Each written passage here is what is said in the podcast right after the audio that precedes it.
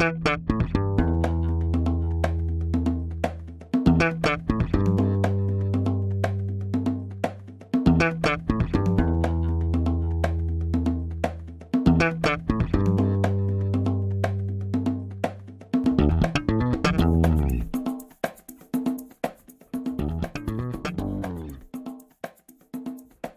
Este é o Tapa da Mão Invisível, podcast destinado àqueles que querem ouvir ideias que abalam sociedades e não são ditas na mídia tradicional. Bem-vindo, Paulo Fux.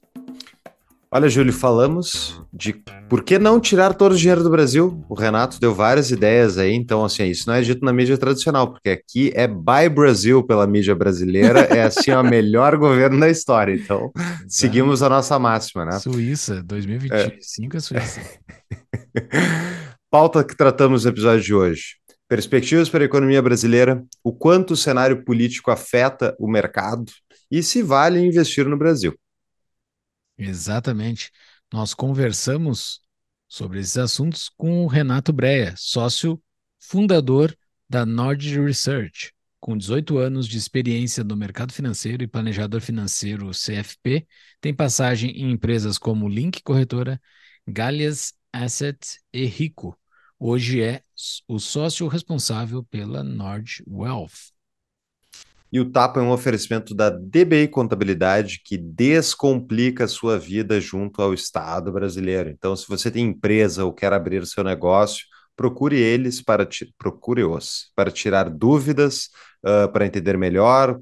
É importante pegar um, quem sabe, né, Júlio, antes Exatamente. de abrir o seu negócio, porque é da zebra depois. Então, a DBI é a contabilidade que atende o Tapa há bastante tempo já, é nossa apoiadora mais antiga, e eles têm 25 anos de experiência, mais de 300 clientes, e tem uma promoção especial para quem é ouvinte do Tapa, é só procurá-los e dizer que veio do Tapa para ganhar quatro meses de isenção de honorários e mais a abertura gratuita da sua empresa, né, dos honorários.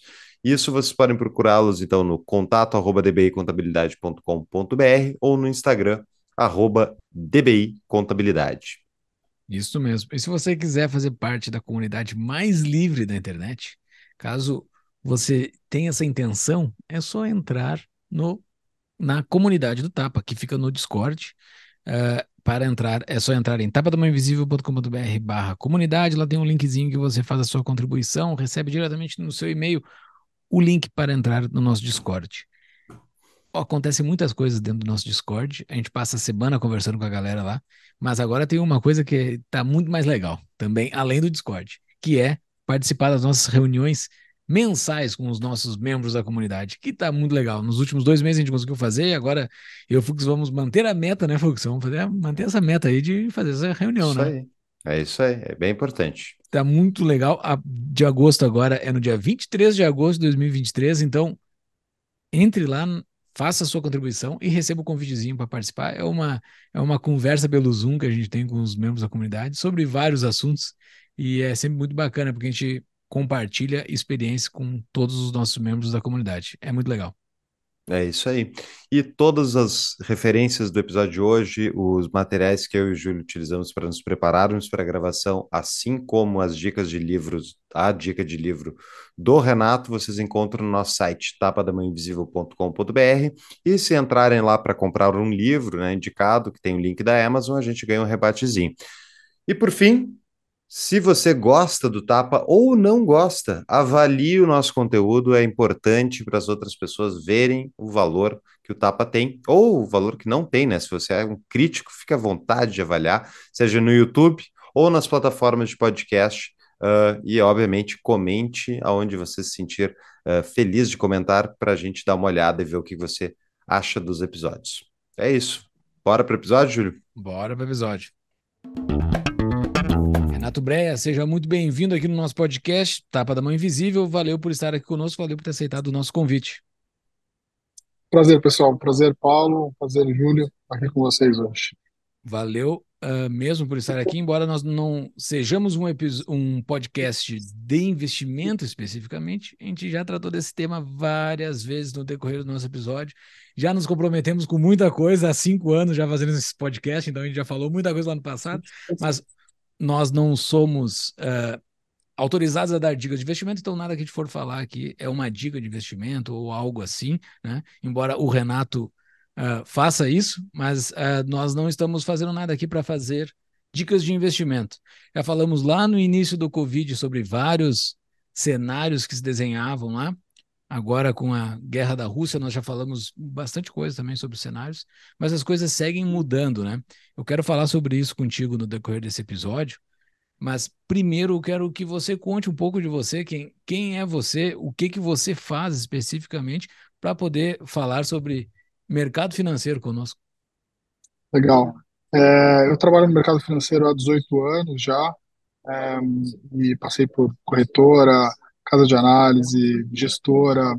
É, hoje eu sou sócio da Nord, que é um grupo que tem vários, uh, oferece vários tipos de uh, serviços ou produtos para investidor, pessoa física em geral. Uh, a gente tem uma casa de análise onde a gente tem mais de 50 mil assinantes que usam nossos conteúdos para tomar decisões de investimento, investimentos líquidos, né, renda fixa, bolsa, fundos, investimento internacional. a gente tem uma empresa de gestão de patrimônio mesmo, a Nord Wealth, Hoje a gente tem aproximadamente 3 bilhões de reais é, sob é, administração aqui. Então, são clientes que procuram a gente para a gente ajudar a gerir o próprio dinheiro e outros negócios também. A gente tem uma corretora de seguros, onde a gente ajuda muitas pessoas a escolher o seguro de vida, fazemos câmbio. É, e temos, tem, tem uma gestora também, onde a gente estruturou alguns produtos, né, fundos, principalmente para as pessoas que gostam das nossas teses de investimento e podem investir através de poucos cliques na plataforma onde ele tem conta uh, nesses produtos. Então, uh, o meu chapéu aqui é um pouco uh, cuidar de todos esses negócios ao mesmo tempo com os meus sócios, mas meu, meu chapéu principal hoje aqui dentro da Nord é a área de gestão de patrimônio, onde a gente tem mais de 700 clientes e esses 3 bilhões de reais sob administração.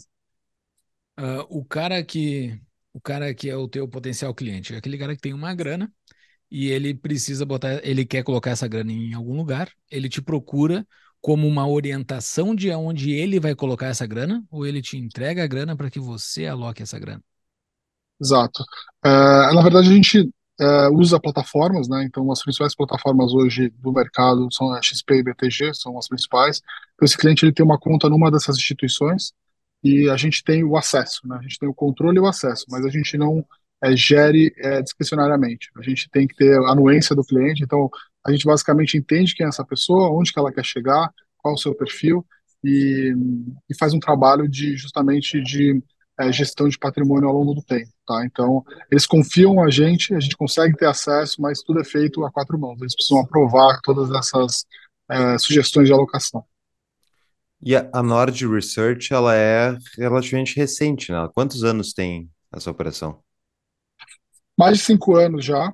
Né? Uhum. Eu e os meus sócios, a gente tem todos aí entre 15 e 20 anos de mercado financeiro, mas a gente montou a empresa em 2018. Então, a gente começou só como caso de análise e a gente foi desenvolvendo outros modelos de negócios, sempre com o intuito de ajudar o investidor, pessoa física, seja de varejo, varejo alta renda, até private, a fazer seus investimentos.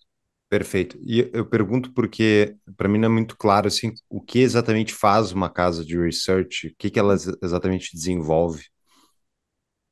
Legal. É, basicamente assim, você tem uma, uma equipe de analistas é, que uh, são especialistas em cada uma área, né? Então a gente tem uns dois especialistas de renda fixa, são pessoas que vão olhar todos os ativos de renda fixa do mercado e vão escrever um relatório que pode ser semanal, diário, mensal, sobre quais são as oportunidades que a gente acredita que são boas para fazer.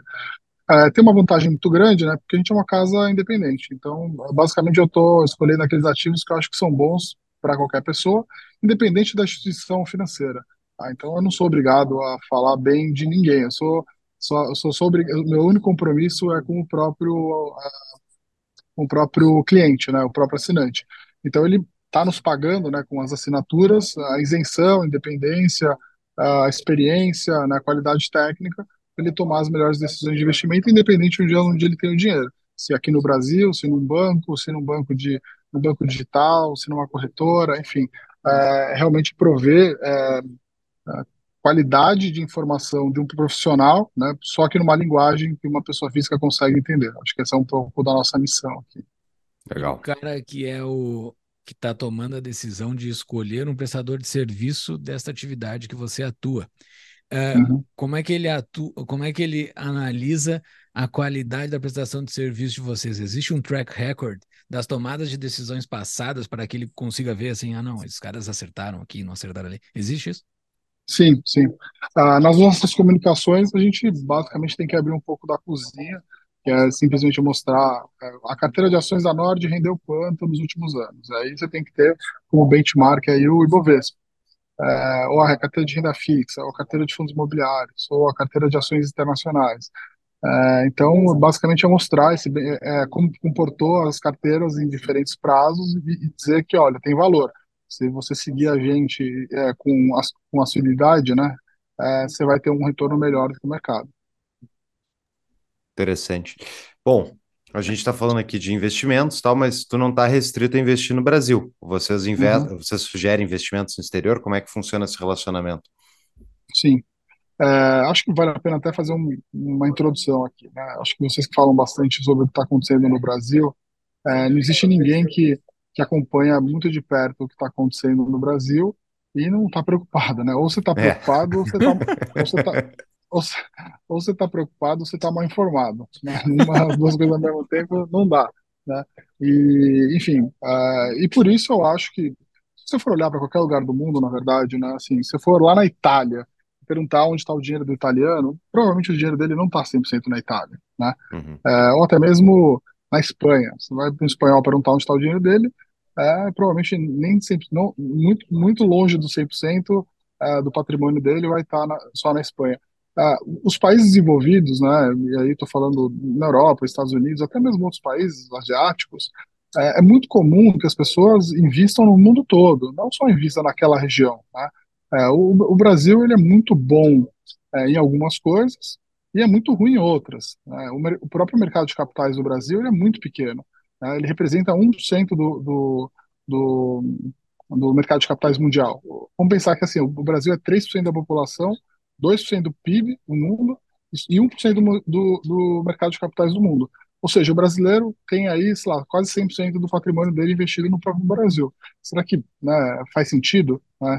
A gente não é nem a, a, a, a, nossa população o nosso PIB não é tão relevante para o mundo todo é, e o nosso o nosso mercado de capitais ainda é menor. Então, só pensando sobre essa ótica, né, faria muito sentido qualquer pessoa, né, em qualquer região do mundo, é, pensar em investir o dinheiro de forma diversificada. É, o, o, o, segundo ponto é que o Brasil é o Brasil. Então, assim, se você, como eu disse, é, entende o que está acontecendo aqui, você deveria ter uma preocupação em não ter seu patrimônio todo no Brasil, dado que você mora aqui, dado que a sua empresa está aqui, enfim, você deveria pensar em algum tipo de diversificação. Uh, existem várias formas de você diversificar o seu patrimônio. Né? Hoje, através de ativos no Brasil, você consegue se expor a ativos mundiais, né? através de ETFs, BDRs, fundos, enfim, tem uma série de formas de você se expor ao mercado internacional, mas o seu dinheiro continua aqui no Brasil. Né? Então, você tem um problema de fronteira. É, se acontecer qualquer coisa no Brasil, o teu dinheiro está aqui, né? E a gente já viu isso acontecer lá atrás, é, de a gente ter pro problemas de reformulação de, de, de leis, né? Rasgar, rasgar contratos e, e, e, assim, até mais preocupante, não há muito tempo atrás, né, eu falar que há 30 anos atrás, um confisco. Né? Então, é, eu acho que assim, toda pessoa que se preza em, em querer construir patrimônio e ao mesmo tempo proteger e entende o que está acontecendo no Brasil, eu deveria considerar investir uma parte do dinheiro fora. Tá? E ficou muito fácil fazer isso é, nos últimos anos. Tá? Então, hoje é muito fácil, com poucos é, reais, você consegue começar a investir lá fora, numa corretora lá fora, sediada lá fora, sem os riscos inerentes a você ter seu dinheiro no Brasil. Tá? Então, a gente faz muito isso aqui tá? é, para clientes. É, o ano passado a gente abriu mais de 30 offshores, que é uma, uma, uma palavra que acabou ficando é, muito associada aos escândalos, mas que é uma, uma empresa como qualquer outra, é, que serve como casca para as pessoas fazerem investimento lá fora de forma mais eficiente. Então, é, você pode constituir isso a partir de um certo valor. Claro, isso ainda é um pouco restritivo para alguns bolsos, mas em linhas gerais, né, a partir de mil dólares você consegue começar a investir lá fora, com o dinheiro lá fora, enfim. É, a gente aqui é bastante defensor de que é, o brasileiro deveria, né, ao longo da sua vida, acumular poupança não só na moeda real, mas também em outras moedas, em outras jurisdições, porque, enfim, é, o, o, Brasil é complexo e a gente sabe quais são os problemas que tem aqui, né? Então, é, acho que por essas razões todas que eu falei, faz sentido você ter uma diversificação global dos seus investimentos. Uma pausa no nosso episódio. Você quer ser um líder como Winston Churchill? Então conheça as palestras organizadas pela Churchill Society Brasil, focadas em liderança, construção de discursos e resiliência. Para mais informações, além de uma vasta seleção de conteúdos sobre este notável líder, acesse tapadamainvisível.com.br barra Churchill no descritivo do episódio ou no QR Code que está aqui embaixo na tela. E para acompanhar o trabalho da Churchill Society, siga-os no Instagram. Voltamos ao episódio. Perfeito. Tu falou de não tirar, não uh, ter seus investimentos no Brasil e ter seus investimentos lá fora, assim. Mas uh, eu ando talvez muito pessimista porque eu ando lendo Twitter demais, mas eu não consigo achar uma tese para deixar um centavo mais no Brasil. Uh, posso estar equivocado, assim, mas qual é a tese para deixar dinheiro nesse país?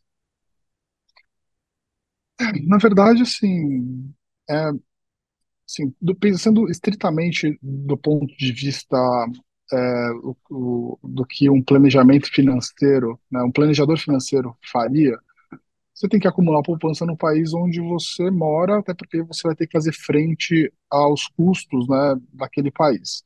É, e é muito difícil você tentar prever uh, qual que vai ser a relação de câmbio daqui 5, 10, 20 anos. O que a gente aprendeu historicamente é que o real se desvaloriza quase sempre, se você for olhar em janelas mais longas, tá? Assim, o que está acontecendo hoje, né, do, do real ter se apreciado, é um fenômeno muito específico do que está acontecendo no mundo, né, assim, um dólar mais fraco no mundo, é, os Estados Unidos que agora acabou de receber um downgrade e tal, mas de fato, assim, é, as pessoas precisam acumular né, patrimônio na moeda onde eles pretendem viver a vida toda, mas tem sempre um pezinho lá fora, justamente para evitar é, essas rupturas, né? E a gente viu aí pouco tempo muita coisa se deteriorar.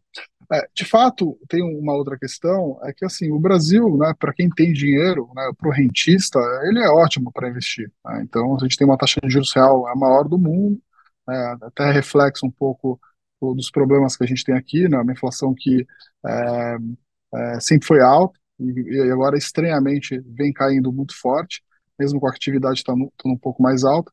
Mas a verdade é que é muito bom investir no Brasil e é, e é, por isso que a gente tem uma taxa de juros, a gente tem uma taxa de juros tão alta, né, que isso inclusive impactou no câmbio. Né? Então, muito investidor lá de fora vem é, se, se, é, se vale, é, vem, vem, aproveitar dessa taxa de juros lá fora. Mas é, respondendo a tua, a tua pergunta, Paulo, eu acho que é mais ou menos por aí. Isso depende muito de, assim, não daria para, vamos pensar assim num sentido radical. Não dá para uma pessoa né, que pretende viver a vida toda no Brasil construir todo o seu patrimônio em dólar. Isso seria muito arriscado. É, ou, né, ou mesmo ao contrário, a gente, já viu, a gente já viu aqui alguns clientes indo morar fora e ainda deixar uma boa parte do patrimônio no Brasil. Aí também não, não faz tanto sentido. Então você tem que né, tentar dosar aí, é, muito baseado nas próprias convicções e, e, também uma questão de planejamento financeiro é, para a vida, o que que você, como que você vai dosar essa questão, tá? E aí posso falar por mim, tá? Assim, eu, eu né, também muito preocupado como vocês né, do futuro do país. É, hoje eu não tenho 50% do meu dinheiro lá fora, mas assim eu estou indo em busca de.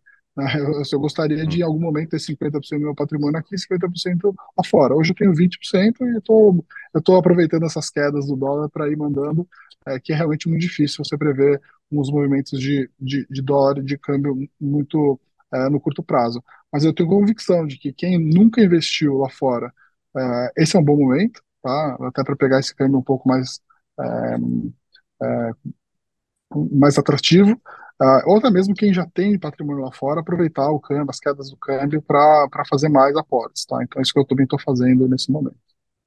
Deixa eu esmiuçar um pouquinho a, pergunta do Paulo, assim, e uhum. entrar um pouco nela e enfiar na ferida, assim. A ferida ainda não fechou. Uhum. Uh, o... Tu falaste algo que faz muito sentido, né? Quem tá no Brasil, tu tem que ter a grana no Brasil, pra, porque tu vai tocar tua vida no Brasil. Quem vai seguir no Brasil, vai tocar sua vida no Brasil, tem que ter grana aí. Uh, eu não estou mais no Brasil, faz um ano e meio já que eu saí do Brasil. Uh, mas quando eu morava aí, seguia essa tese, claro. Tava aí, via montar a minha vida, minha vida estava planejada para ir. Quando mas, porém, é, na, na, no seu planejamento financeiro pessoal de cada pessoa, tem aquele dinheiro que é além do planejamento financeiro, do corrente, do dia a dia, que é o dinheiro de longo prazo, que tu vai construir patrimônio, planejar o teu longuíssimo prazo. Esse dinheiro, fora o do corrente, fora o da construção do, da tua vida no lugar que tu vive, esse dinheiro além, tem tese para manter ele no Brasil? Esse dinheiro que tu não vai precisar, porque uh, vou, tu falaste dos, dos famosos rentistas, né?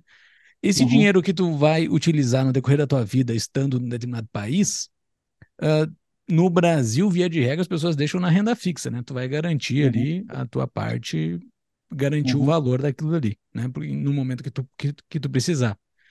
Fora a renda fixa para esse momento, tu tem alguma outra tese para manter dinheiro no Brasil? É, assim, é, é, até curioso isso, tá? É, o, foi muito difícil operar o mercado nesses últimos seis meses, muito difícil mesmo. É, eu vou falar até mais seis meses, porque assim foi pré-eleição, depois pós-eleição e ainda ao longo desse ano, tá? É, o mercado se animou muito com um possível Lula pragmático, até animou demais, né? O, o, a bolsa subiu, o juro caiu, o dólar cedeu e tal. Depois a gente descobriu que o Lula não era o Lula pragmático que algumas pessoas acreditavam que ele podia ser. Né? É, e talvez entraram em desespero. E aí a bolsa despencou, os juros abriu, é, o câmbio deu uma oscilada, mas continuou ainda bastante acomodado. Né? Se não fosse o momento global que a gente estava vivendo, eu imagino que esse câmbio pudesse ter ido para seis tranquilamente. É, e aí depois a gente começou a entender que talvez não seria tão ruim. Né? Primeiro, muito bom. É, primeiro, as pessoas o mercado especulou que poderia ser muito ruim, é, poderia ser muito bom.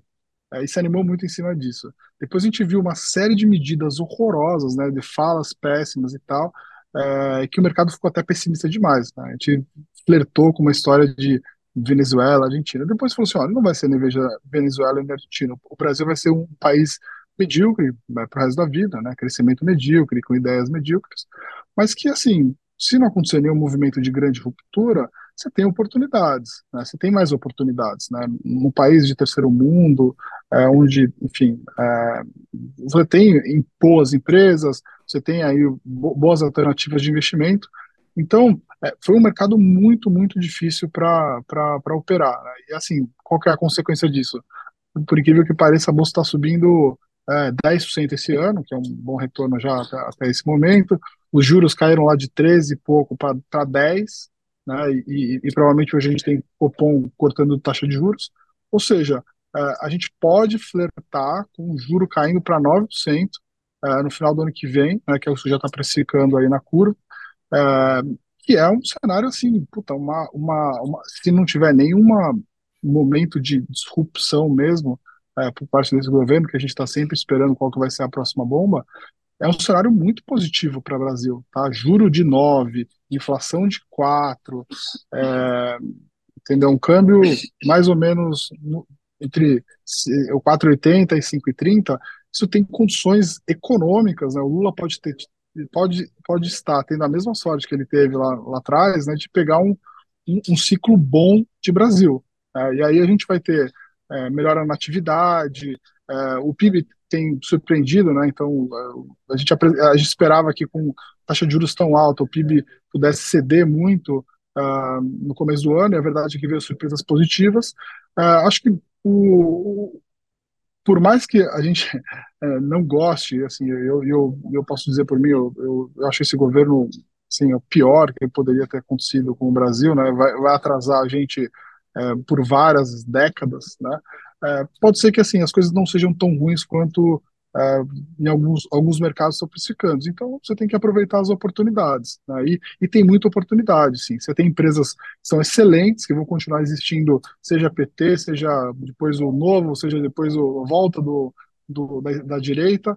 Empresas que são maravilhosas, que, que entregam bons resultados e que é, vão continuar existindo, vão ganhar market share e por isso você tem oportunidade numa bolsa hoje super barata no Brasil. Né? Então, é, a gente precisa lidar um pouco é, com esses é, ruídos, é, e vamos dizer assim, são muitos ruídos, né? Acho que esse é o grande problema desse governo, é passar ruído o tempo todo, o tempo todo tem um ruído.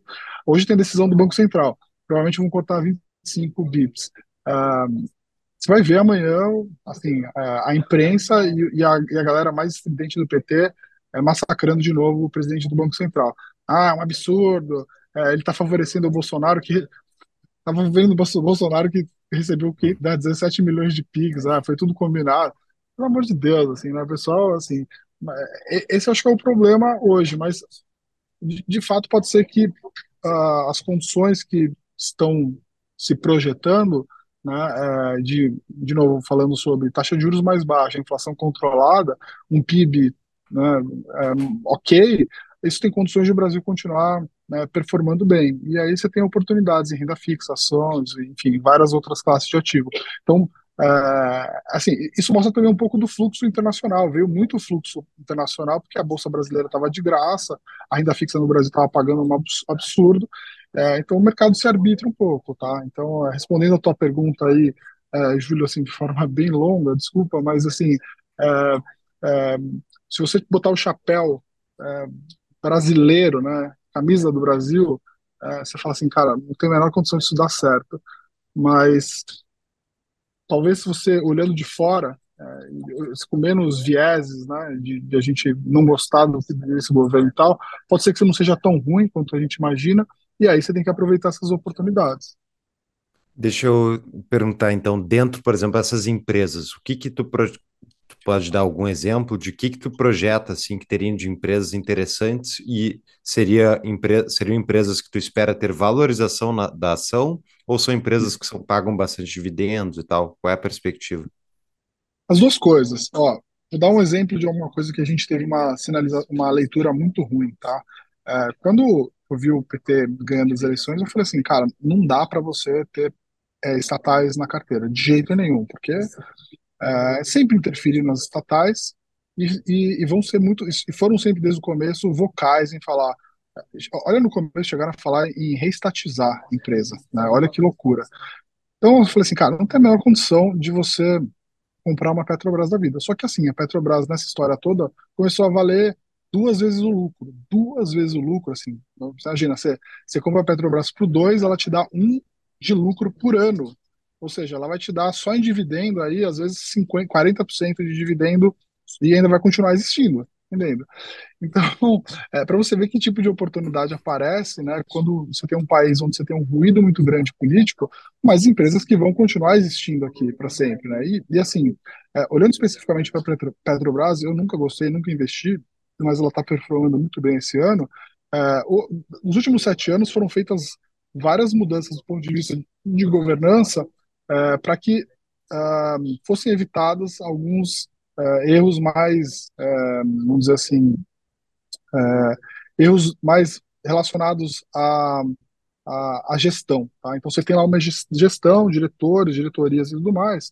Depois de tudo que aconteceu, né, enfim, problemas lá fora, inclusive de, de investidores lá fora process, processando a própria Petrobras, Hoje em dia, muita galera que está tá trabalhando lá, ela, ela, tem uma responsabilidade civil aí razoável. Então, é, o que vai acontecer sempre é que quando, e aconteceu isso no Temer, aconteceu isso no Bolsonaro, vai acontecer que quando isso começar a atrapalhar, o presidente vai lá e tira o, o próprio presidente, né? Foram sete trocas, eu acho, de, de presidente nos últimos dez anos, assim, é um negócio meio bizarro, tá?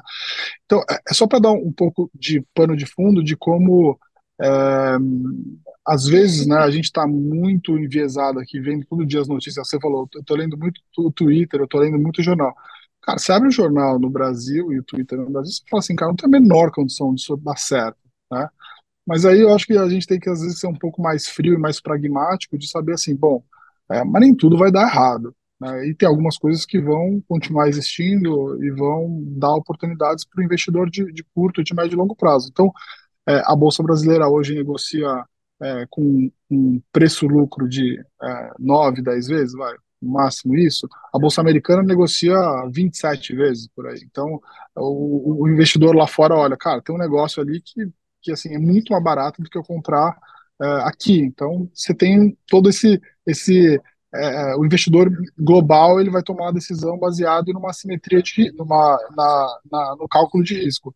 É muito barato, é muito arriscado, mas é tão barato que eu acho que vale a pena.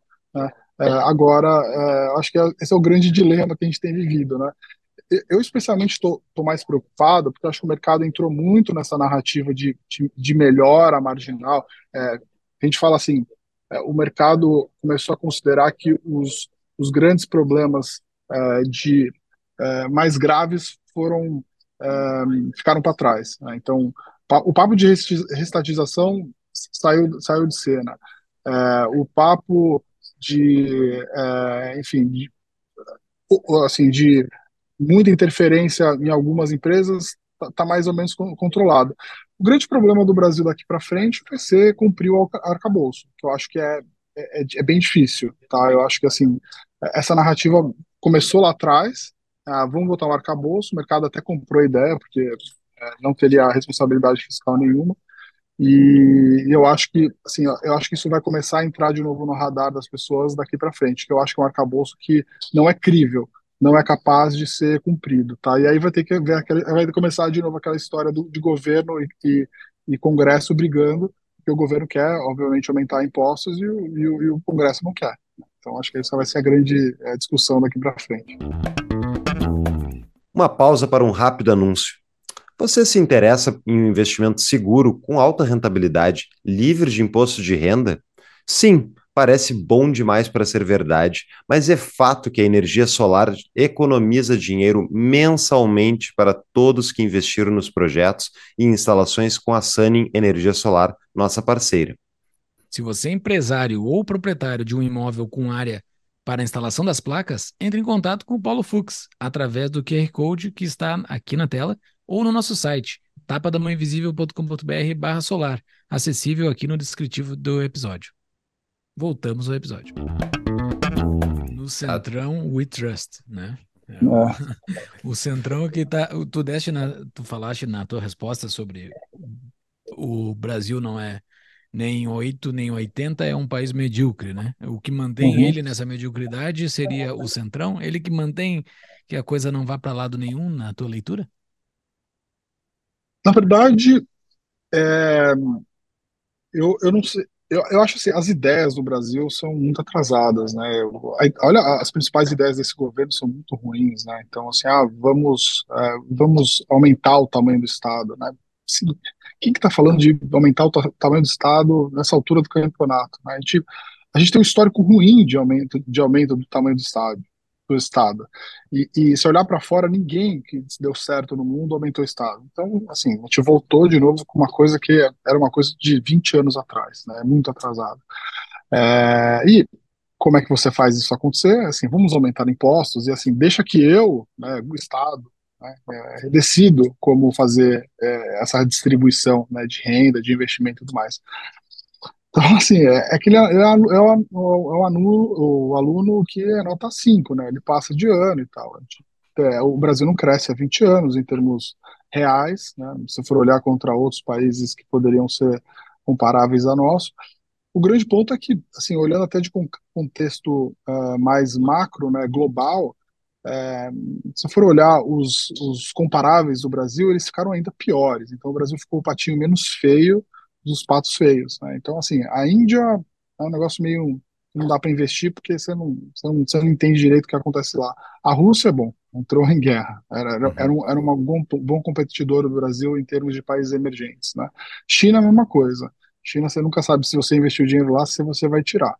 É, e aí você tem Turquia, que aí é a história clássica do cara que interferiu no, no banco, no, no, Banco Central e, e você explodiu taxa de juros e inflação ao mesmo tempo.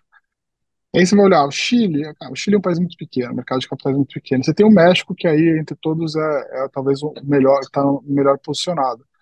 Então, assim, olhando no contexto mundial, assim, o Brasil virou o patinho não tão feio. E por isso que a gente tem visto, assim, dólar caindo, né? Dólar caindo aqui, é, uma taxa de juros, é, um fluxo estrangeiro muito grande, né? E, e ainda, né, assim, eu acho que Acho que o, o, o, ponto central aqui, acho que é assim, talvez a gente tenha um viés muito forte aqui de estar tá acompanhando muito as, as, notícias e ficar muito mais pessimista do que deveria.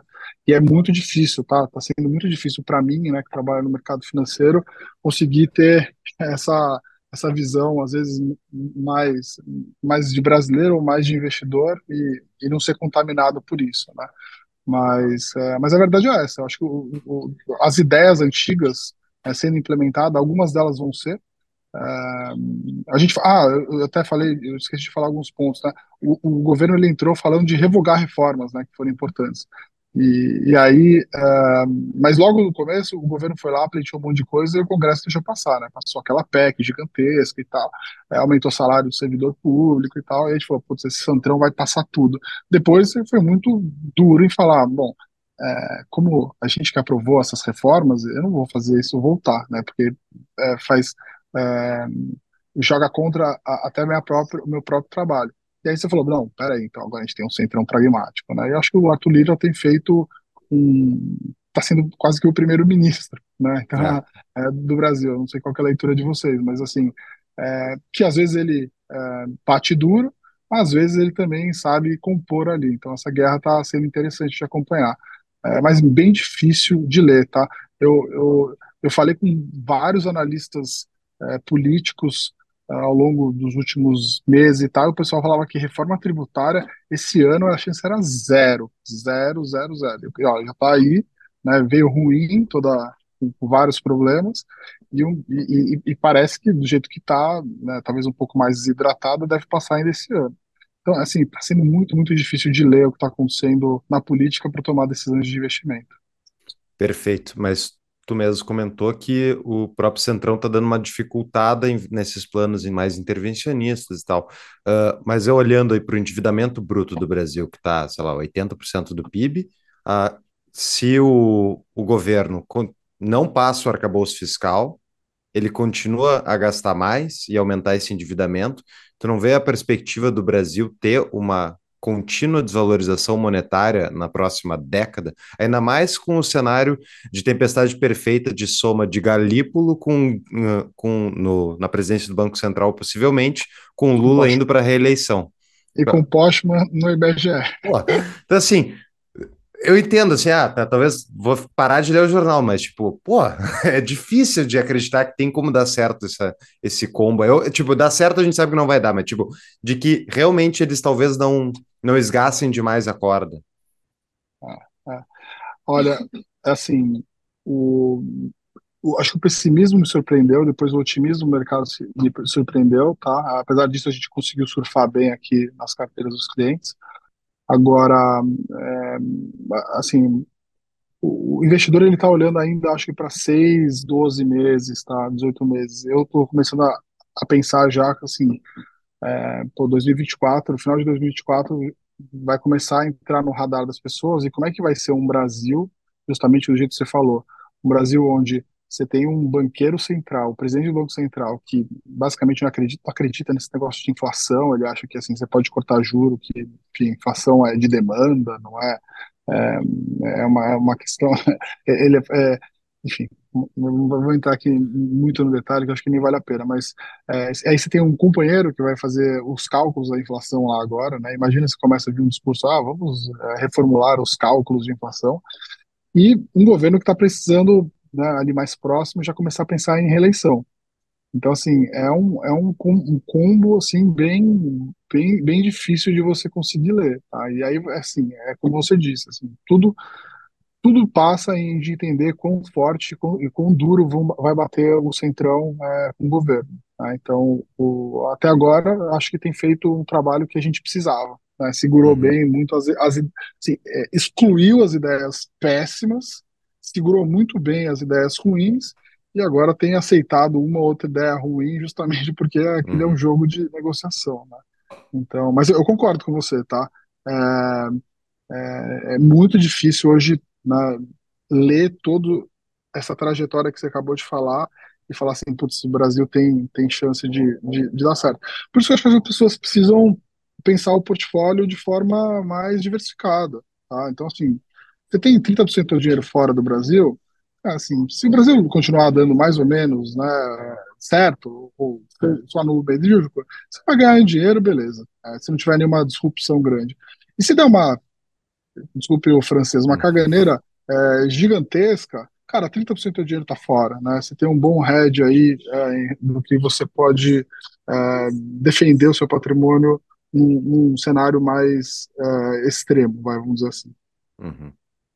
Bom, uh, eu queria abordar também o dólar, porque o nosso amigo Lula aí tem bastante sorte em relação a dólar e, e ciclos externos, e eu queria ver o que que tu acha, o que que tu acha que vai acontecer com o dólar, ou na verdade até antes, vamos voltar, por que que o dólar está se uh, desvalorizando e isso é culpa do Lula ou é, é graças ao Lula? Não, não o, o, o real, se não fosse os problemas brasileiros aqui, é, intrínsecos ao Brasil, o, o real teria se valorizado mais, tá? Porque vários emergentes se valorizaram mais. Né? Então, se você for olhar entre os emergentes, o Brasil é, até se, se, valorizou menos. Então, tem, tem, uma questão aí que é um dólar fraco né, no mundo. Né? O dólar vinha se apreciando contra uma cesta gigantesca de moedas e, e bateu lá o, o, máximo lá. Isso você consegue ver através de um índice que chama DXY, né, que calcula dólar vezes uma cesta de moedas. É, então, assim, o dólar se desvalorizou frente a uma série de moedas ao longo desses últimos é, meses, aí, principalmente do, do governo já tendo assumido. O segundo ponto é que a gente tem, tem é, duas questões no Brasil, e aí muito relacionadas à nossa vantagem, é, que é a gente tem a maior taxa de juros real do mundo. Então, você imagina, é, você tem taxa de juros aí no mundo de 2, 3, 4, 5% agora nos Estados Unidos, por exemplo. Aqui no Brasil é 13%.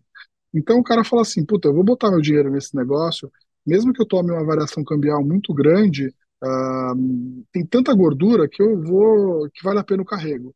Então, quando você tem uma taxa de juros muito, muito alta, você tem um inflow gigantesco de, né, de, de, de, sobra de dólar aqui comprando uh, taxa de juros. E isso a gente viu esse fluxo acontecer. O segundo ponto é que a gente tem uma, uma balança comercial hoje muito forte. Né? Então, o Brasil uh, exporta, como costuma se falar, o Brasil exporta juros e exporta soja. Enquanto essas duas coisas estiverem muito fortes, uh, né, o agro muito forte e os juros muito alto, a gente vai ter um dólar mais por volta aí de, de 4,70. O que eu me pergunto é se daqui a alguns meses, com a trajetória de curva de juros que a gente está falando, é de é, o juro sai de 13,75, começar a ir para 10, tá? É, por exemplo, e um agro não tão forte, eu me pergunto, e aí uma situação é, brasileira mais difícil do ponto de vista político, que eu acho que a gente vai começar a ter um embate mais forte aí para o final do ano, ou o ano que vem, para fechar essa conta, porque esse, def, esse arcabouço aí não vai ser cumprido esse ano. Então, quero ver como é que o governo vai, vai se explicar, né? Aí eu acho que, assim, é, dólar pode ficar né, nesse nível aí é, por um pouco mais de tempo, mas eu acho que passando esse, esse ciclo, eu acho que dólar é para cima, tá? Então eu, eu, eu pensaria, é, de novo, com aquela estratégia de longo prazo, de, de ter uma parcela do, dos investimentos lá fora, eu pensaria aí constituindo reservas né, em ativos dolarizados, principalmente com uma conta fora do Brasil. Acho que essa é a minha, minha grande visão, tá? É, e, enfim, então acho que é um pouco essa a nossa ideia aqui. Uma pausa para um rápido anúncio. Quer morar no exterior? Está interessado em fazer a sua segunda nacionalidade ou procura auxílio com um visto?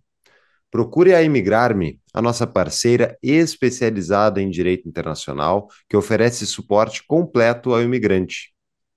A empresa também oferece suporte para a abertura de empresa na Europa, buscando a aplicação do melhor visto para cada caso, além de auxiliar na obtenção da tão desejada nacionalidade italiana, portuguesa, espanhola, dentre outras. A Imigrar-me conta com uma equipe de advogados credenciados na Europa e nos Estados Unidos, habilitados a atender às necessidades dos imigrantes para obtenção da legalização e residência no país de destino.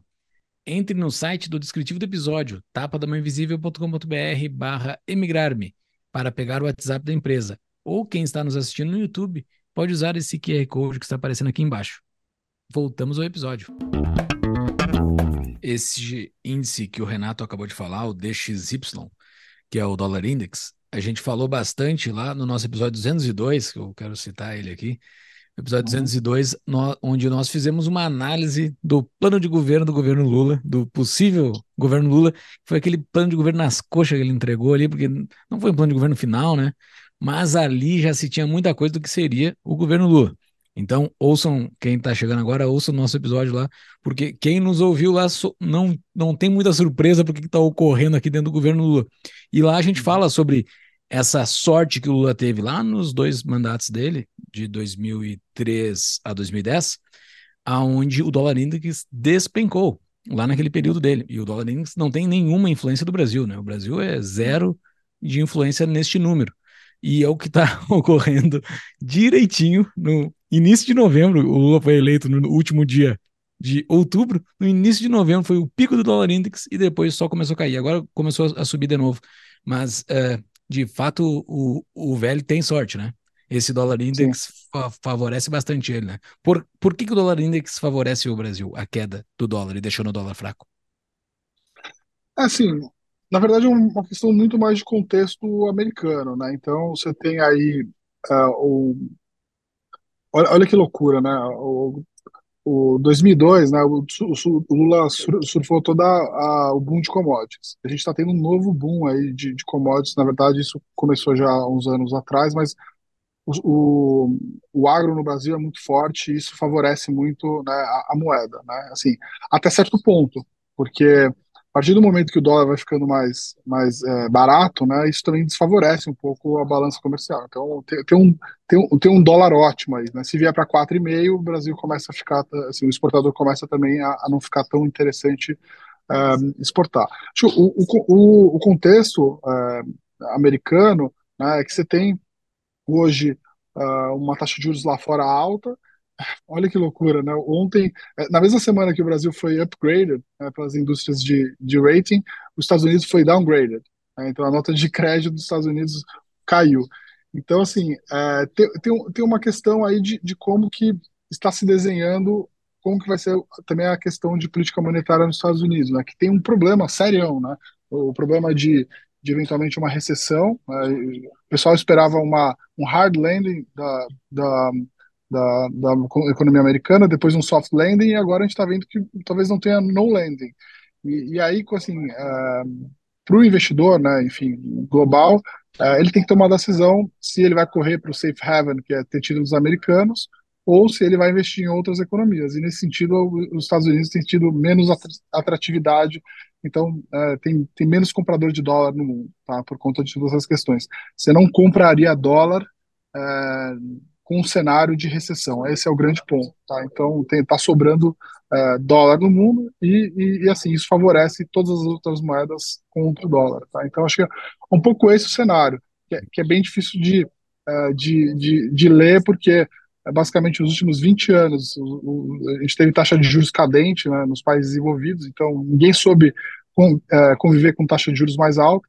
Inflação a mesma coisa, a gente tinha um mundo que era deflacionário é, por conta de toda a questão da globalização, China exportando deflação para o mundo todo, e agora a gente tem um problema que é quase que uma guerra fria, né? Então é, a gente provavelmente vai ter um ambiente mais inflacionário por conta desses problemas geopolíticos, né? Então Uh, hoje nem todos os países vendem para todos os países. Isso, de alguma forma, uh, causa inflação. Se a gente vai ter inflação mais alta, a gente vai ter que taxar de juros mais alta no mundo todo. Então, assim, é um problema bastante complexo de se resolver, tá? Uh, mas com certeza eu acho que o Brasil acabou tendo sorte de estar numa posição privilegiada por ser um país grande exportador né, de, de commodities. e, de novo, como falei, grande exportador de taxa de juros. Então, você tem um câmbio que está mais é, valorizado, não real mais valorizado. É, aqui tem, tem duas pessoas, Renato, que têm investimentos diferentes da média dos nossos ouvintes. A maioria, eu diria que investe no Brasil e tal, e a gente faz episódio, tira dinheiro do Brasil, faz, fala bastante disso, porque a gente vê a necessidade, mas o Júlio investe nos Estados Unidos, eu não sei há quantos anos, compra ações, né, Júlio? Quantos anos? É, mais de cinco anos já. Mais de cinco, cinco anos, está todo o patrimônio lá no exterior. É, e eu sou eu vim para cá, daí o resto tá aqui, né? É. Tá e eu sou um bitcoiner doido, tá? Eu gosto de Bitcoin. Então, eu tenho renda fixa no Brasil, por causa justamente daquela reserva que a gente estava comentando, tem contas em reais, mas eu faço investimentos em Bitcoin. E para mim, o custo de oportunidade, olhando essas outras, esses outros investimentos, eu fico bem na dúvida se tem alguma coisa que valeria a pena dessas investir, até porque quando eu olho a renda fixa mesmo, ganhando, sei lá, quanto dá líquido depois de descontar imposto de renda, sei lá, 12, 11% ao ano, na média da impressão monetária brasileira ao longo dos anos, o M2 lá é, é mais de 10%. O IPCA não é mais de 10%, mas a gente, no longo prazo, essa inflação ela vai corroendo, ela vai subindo o preço de ativos escassos, que nem imóveis e tal. E ao meu ver, a matemática não fecha. A gente buscar só recuperar a inflação não, não dá dinheiro, é trocar papel. Como é que tu enxerga isso? É, a mesma questão da inflação é questionável, né? Porque a inflação, o título de inflação que você compra, ele é medido pelo IPCA. IPCA, não sei se é a cesta de consumo da, de muita gente. Com certeza, a de nós três aqui não é. É, isso mede né, a inflação de, de, pessoas que têm uma cesta de consumo diferente. Então, será que comprar um título indexado ao IPCA está realmente pro, é, protegendo a gente da inflação, que é a nossa inflação? Talvez não, tá? Mas, enfim, eu acho que é, é um pouco como que você consegue se defender. Historicamente, esses títulos, né, pagando IPCA mais 6, assim, é, assim são, são ativos muito, muito bons de se carregar, tá? Então, é, você não vai conseguir juro real de 6% ao ano garantido pelo governo em nenhum lugar. É, então, acho que, assim, é, entendo acho que o, o, teu ponto e tal. É, eu, eu acho que as pessoas têm que ter uma consciência de, de ter um, um, um, portfólio mais global, menos dependente de onde eles moram e tal, e a, aproveitar as oportunidades que são oferecidas aqui com o maior juro real do mundo. Então, acho que, é, aliás, enquanto a gente está aqui gravando, teve corte de taxa de juros aí de 50 bips. Né? Então, acho que vai surpreender o mercado. Né? 50? Mercado olha aí. Tava, teve 50. Olha aí. Então, Estamos gravando no pra... dia 2 de agosto, pessoal. Ah, isso aí. Então tá. Uh, tu, numa das tuas respostas, tu falaste que ah, no que o Brasil é bom, né? Existem. Tu destes a entender que tem coisa que o Brasil é bom. O que, que é na tua leitura que o Brasil é bom? É, olha, é até assim, do ponto de vista que eu falo é, em comparação ao resto do mundo, né? É, a gente tem, basicamente, a gente é exportador de tudo aquilo que precisa de muita água, bom solo e, e solo fértil, né? E, e então é água, é muita luz, né? Então sol e, e, e, um solo fértil. Tudo que é possível produzir no Brasil, é, é a gente é líder mundial praticamente, né? Então é soja, é café, enfim. Então gente, só que a gente exporta produtos de baixo valor agregado. Então assim é, emprega muita gente no agro. É, o próprio agro agora veio para a bolsa, né? Então várias empresas do setor agro que a gente não via, né? Empresas do setor agro na bolsa recentemente a gente começou a ver. É, o mercado de crédito para empresas desse tipo no mercado de capitais evoluiu muito, né? É, então eu assim olho que essas são, o Brasil tem algumas vantagens competitivas geográficas é, e econômicas, tá? O grande problema é que a gente joga tudo isso no lixo porque, enfim, é, tudo que é arrecadado aqui em termos de impostos é desperdiçado em políticas muito mal feitas. Né? Assim, o, a história do boom de commodities, o Brasil é, de, é, decolando e tal, uma história de 20 anos atrás. E passou 20 anos, é, até, até é, tem uma, uma, brincadeira, né? eu estava no México e conheci uma pessoa num bar, o cara falou assim, ah, eu falei, você conhece o Brasil? Ele falou, eu conheço, eu fui para o Brasil é, na década de 80, né? Naquela época o Brasil era o país do futuro. Eu falei, ah, ainda é, é o país do futuro, a gente ainda não chegou lá. Né? Então, acho que é um pouco isso, a gente perde as oportunidades, né? Principalmente porque é, é uma cabeça muito ainda ultrapassada de como fazer gestão. A gente tem um Estado muito grande, né, de, de, cobrar impostos, de escolher programas ruins de, de distribuição de renda, é, e eu acho que isso não vai mudar assim tão cedo, né? Eu espero que é, a gente teve um, um, um, lampejo de que acho que o Brasil estava indo no caminho certo com um governo que eu tenho várias críticas que foi o governo passado e tal, mas que tinha uma cabeça, uma direção mais correta, tá? A direção correta, mas atitudes erradas, acho que esse era o ponto. E agora a gente retrocedeu, né? acho que a gente retrocedeu bastante, a gente voltou com um governo que já passou, já fez besteira e que continua com as mesmas ideias do passado. Né? Perfeito. Uh, Antes a gente entrar nas perguntas de patrão aqui, Renato, eu queria saber, assim, considerando o nível de endividamento, não só do Brasil, mas de países desenvolvidos, especialmente Europa, Japão e Estados Unidos, sendo que vários deles já passaram ali dos 100% de dívida sobre o PIB, considerando que existe um risco desses países entrarem numa espiral de dívida onde eles têm que ficar imprimindo moeda para ficar bancando esse, esse endividamento elevado e eles não conseguem suportar uma taxa de juros muito elevada, e que existe e obviamente tu pode discordar de todas as premissas, né? Bem à vontade, mas existe um ativo que é uh, relativamente deflacionário em relação a esses ativos inflacionários, que é o caso do Bitcoin. Por que, ou, por que não investir em Bitcoin frente a essas alternativas? Né? Como é que tu enxerga Bitcoin uh, nessa, enfim, comparado a outros tipos de investimentos?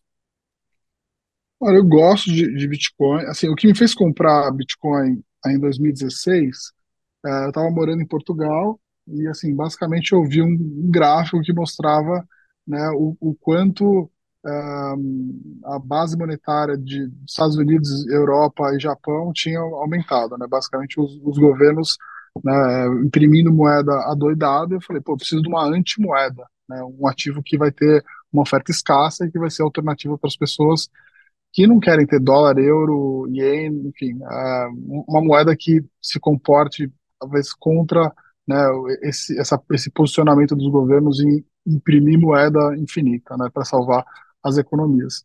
E eu acho que o que está acontecendo hoje é ainda é muito parecido. É, o, o, quando a gente começou a ver, na verdade, é, os, os programas de estímulo sendo retirados das economias, né, é, enfim, acho que talvez a tese começou a enfraquecer. Mas aí veio a pandemia, e todo mundo fez de novo, né, inflou, inflou os, os, os balanços de, no, de novo. Eu acho que isso vai ser um problema secular, né? não vai ter jeito. Assim, há 10 anos atrás, ou há 20 anos atrás, você falar que um país tinha é, dívida PIB de, de 100 era, seria muito. Hoje você está indo países indo para 150 e está todo mundo mais ou menos de acordo com isso, é uma nova normal. Né? Eu não acho que isso é normal. Então, eu acho que faz sentido sim você ter é, é, criptos. Eu tenho muito pouco, tá? Eu tenho um viés muito de bolsa e tal, então já tenho uma carteira muito arriscada. É, mas eu tenho minhas criptos lá, comprei meus bitcoins, ethereums e outras moedas é, já há bastante tempo. É, então, eu peguei a fase muito boa, depois peguei, aumentei na fase ruim, então, na uhum. média aí, não tive um retorno tão bom, mas eu ainda continuo gostando. Acho que é um bom ativo para se ter.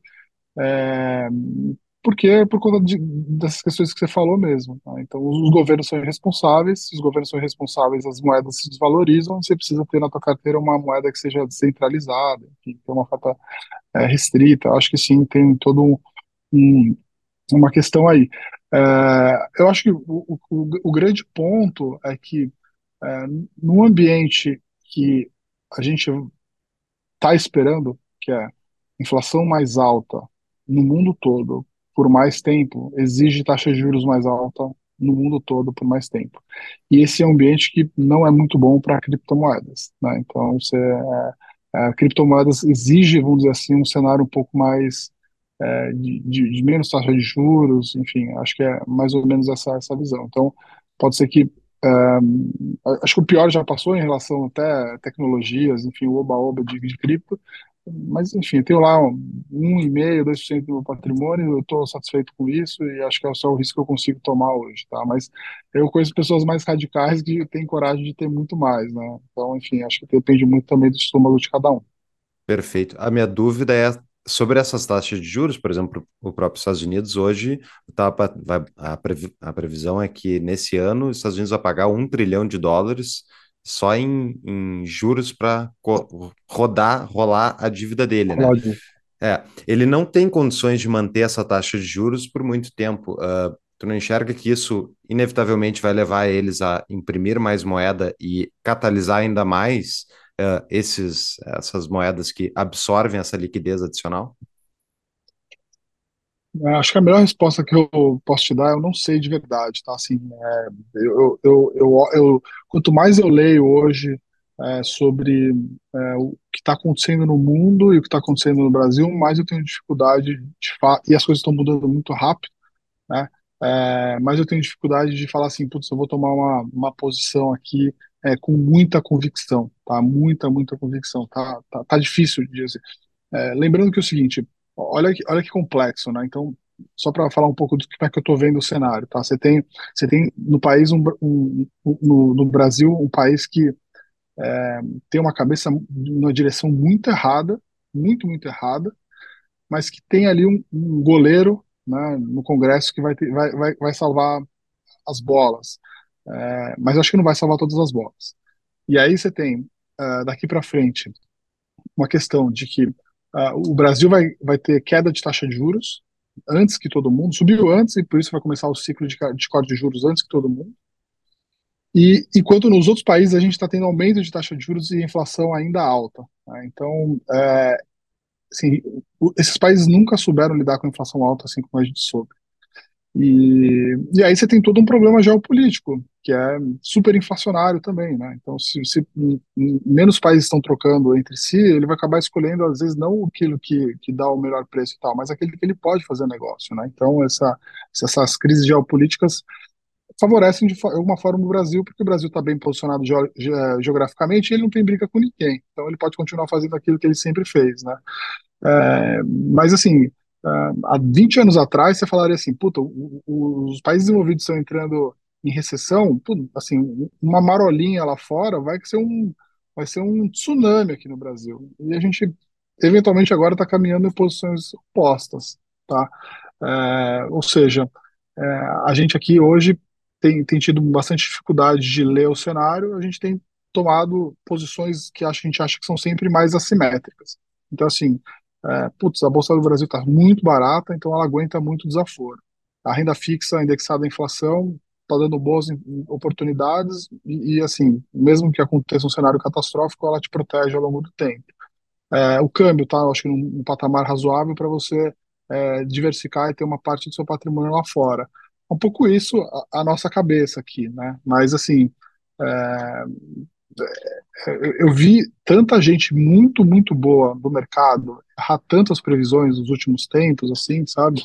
É, e que você tem que começar a pensar o seguinte: quando você vai tomar uma decisão de investimento, né, você não toma ela baseada em suas certezas. É, é, basicamente assim: eu tenho mais ou menos uma convicção, você tem que calibrar se dando errado você não perde muito, é, você tem que perder pouco, se errar muito, e quando você acertar, acertar, acertar bem, né? Então acho que esse é um tipo de investimento que a gente gosta e a gente analisa e por isso a gente é, hoje, hoje assim mesmo a gente tem escolhido assim poucos ativos e poucas geografias porque é onde a gente acha que tem mais convicção.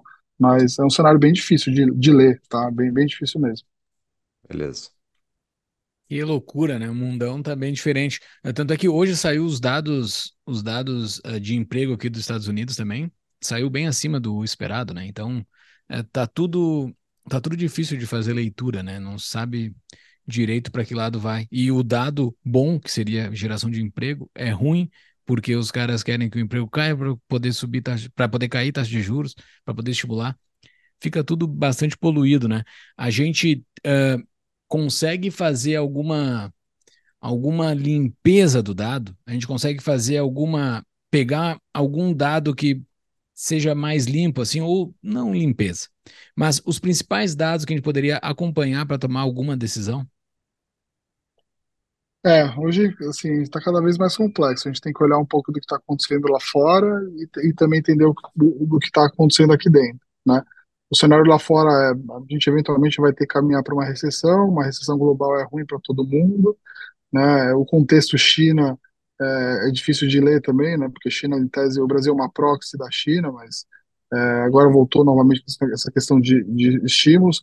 O Brasil é muito sensível ao, preço de commodity. É, se você pensa que, que a gente vai ter, vai ter recessão no mundo todo, isso é ruim para commodities.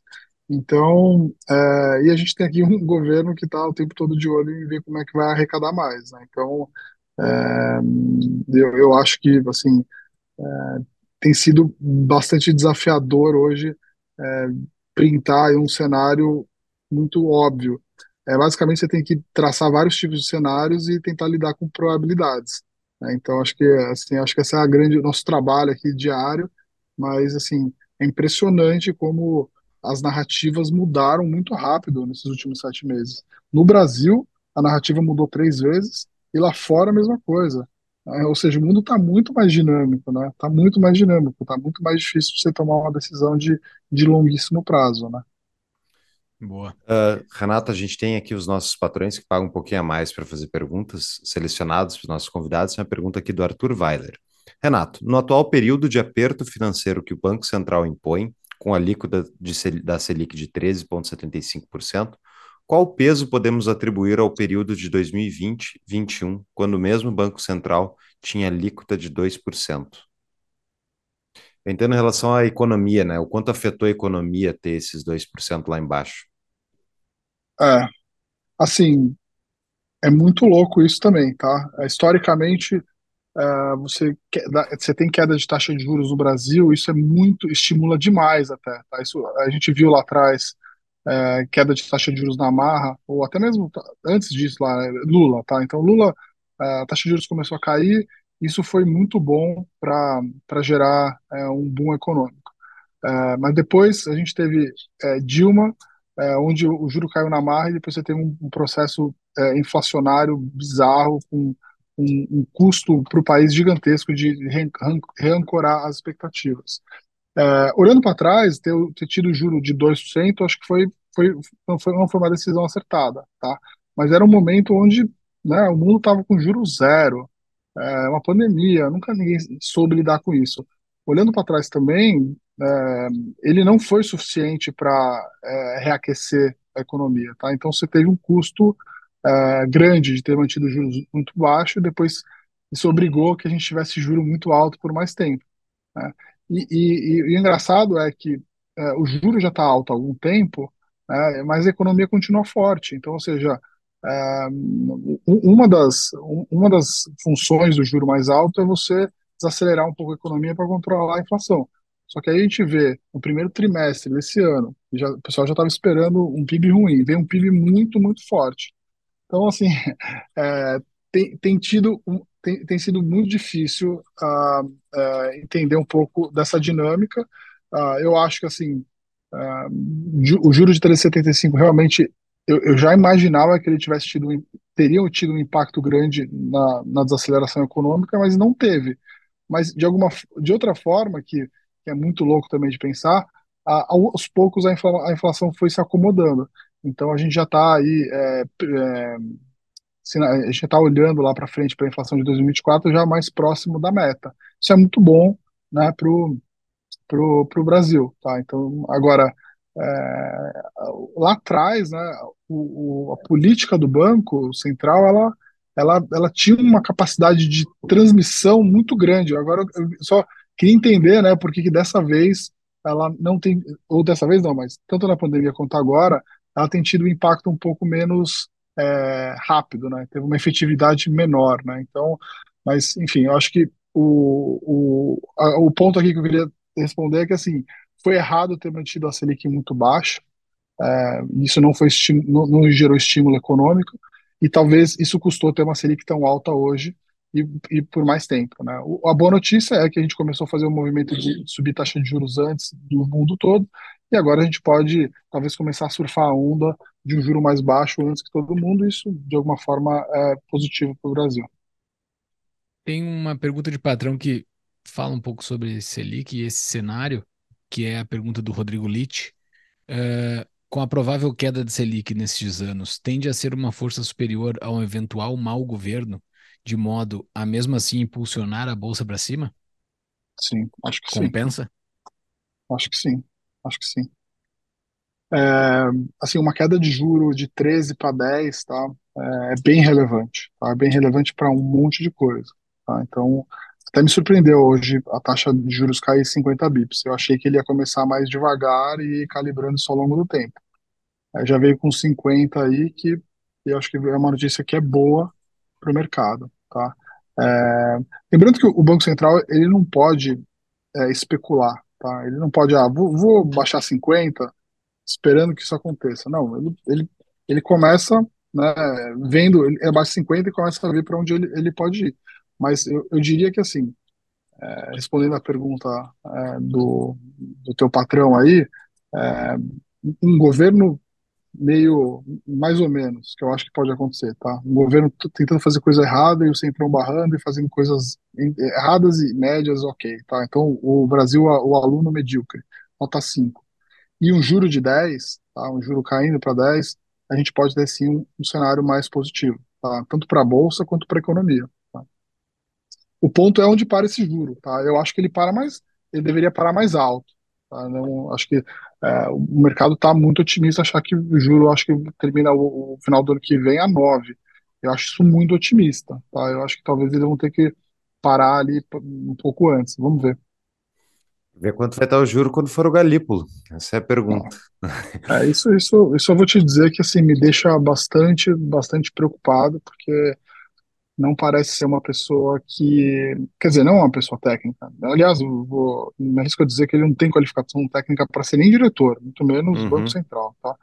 É, e, e, assim, a gente já viu, né, pelas próprias declarações, que ele não só é, escuta o PT, é a pior via do PT, mas também como ele tem ideias que são é, de uma é, linha de economistas que é completamente fora da casinha. Né? Então, enfim, de, não, de, não, de não entender é, questões muito básicas que, é, que um diretor do Banco Central deveria ter. Assim, eu duvido que ele sabe explicar é, como que é o, são feitos os swaps lá do Banco Central, não sabe. Entendeu? Então, uhum. assim, é, é, literalmente uma, uma, uma, uma, posição política aí de, de, de botar lá um companheiro. Ele é literalmente um companheiro, né?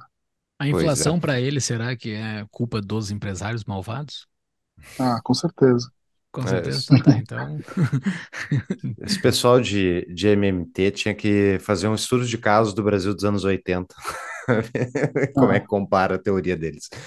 Tem uma Exato. pergunta. Tu acabou perguntando, uh, respondendo já numa das respostas, pergunta do outro patrão, que era sobre o otimismo também do, da Selic. Uma pergunta final aqui do Tiago Pedreiro, tá? Isso é uma questão até de mercado, uh, de como funcionam as empresas de investimentos financeiros aqui no Brasil, que muita gente acaba perguntando. Então, Renato, como a empresa responde aos questionamentos de um possível conflito de interesse entre as recomendações da Nord Research e os próprios fundos de ações que vocês possuem? Boa. É, Assim, a ideia de a gente ter, assim, a, a gente aqui, na casa de análise, a gente só recomenda ativos que não tem a ver com a Norte. Tá? Então, é, ou seja, a gente não, não, a gente não tem renda fixa própria, a gente não tem fundos imobiliários próprios. Tá? É, o que a gente criou foram, foram, foram veículos para facilitar a vida do cliente. Então, a gente criou fundos de fundos que seguem a carteira recomendada dos fundos de mercado, a gente criou fundos de fundos que seguem a carteira de fundos de ações. Ou seja, é uma forma de facilitar a vida da pessoa a fazer esse tipo de investimento. Dentro da Wealth, é, a gente tem restrição para alocação em ativos dentro da própria casa, em 10%. Então, assim, eu não posso alocar em mais, mais 10% é, para os meus clientes de gestão de patrimônio em, em, em ativos da própria casa. E assim, essa régua é muito mais alta em outras instituições, é coisa de 40%, 50%, ou seja, a gente é bem conservador. Tá? Então, é, eu acho que um pouco isso. A gente tenta mitigar um, o máximo esses tipos de conflito. E, mas assim, a verdade é que a gente tem muito mais vocação para tentar resolver a vida das pessoas, né, de forma a dar acesso para elas a uma forma fácil de investir, do que tentar resolver todos os problemas do mercado financeiro. Tá? Então, é, mas enfim, é, isso a gente deixa bastante claro em toda a nossa comunicação também. Legal. Renato, muito obrigado pelo teu tempo, ótimo papo. Então, dica de livro, uh, divulgação das tuas redes e considerações finais, por favor. É, legal, pessoal. Primeiro, obrigado aí pela, pela, pelo tempo de vocês. É, foi um prazer falar, que passou super, uhum. super rápido.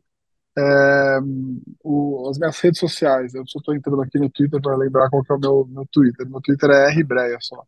Tá. É só, é só é, isso, R Breia, meu Instagram é Renato Breia. como se lê? B-R-E-I-A. Exato. É, o Instagram? BR, Instagram, Renato Breia, arroba, arroba Renato Breia, né? E o Twitter é R Breia, nunca lembro qual que é qual, né? Mas é isso. E a gente também tem um canal no YouTube, que é o da Nord, que, enfim, a gente grava uma série de vídeos lá, tá sempre à disposição, falando sobre investimentos, sobre nossa visão e tal. É, acho que são isso as redes, né? Uhum. E assim, a minha, a minha, dica de livro aqui é um livro que, assim, acho que virou meio que uma bíblia mais recente do, do, do mercado financeiro, né, para as pessoas que querem começar a investir, é, que fala muito sobre psicologia financeira. Né, ele chama, o livro chama Psicologia Financeira mesmo, né, ele, tá, ele tem já a tradução aqui para português, ele é do Morgan Housel, que para mim é um dos grandes educadores financeiros do, do mundo. Então, é, é, é uma ideia, é, a ideia do livro é falar um pouco sobre como as pessoas deveriam pensar é, em relação aos seus investimentos. Então, é um livro que é bem fácil, então, gente lê, assim, e eu, eu gosto bastante, né? Assim, como, como uma pessoa que está começando, eu acho que é uma, um bom caminho de entrada, né? Até mais do que o, o que era antigamente a Bíblia lá do, do, do de investimentos, que era o Pai Rico, Pai Pobre. É um livro muito legal, mas é, é achei chato. Esse aqui é um livro legal e é um livro bom e fácil de ler. Vai, vale, vale a pena, vale muito a pena. Show. Vão estar nas notas do episódio as redes, a dica de livro com link para Amazon. Renato, muitíssimo obrigado. Eu que agradeço, pessoal. É um prazer estar aqui com vocês hoje. Valeu, Valeu. cara. Até mais. Valeu, um abraço. Um abraço.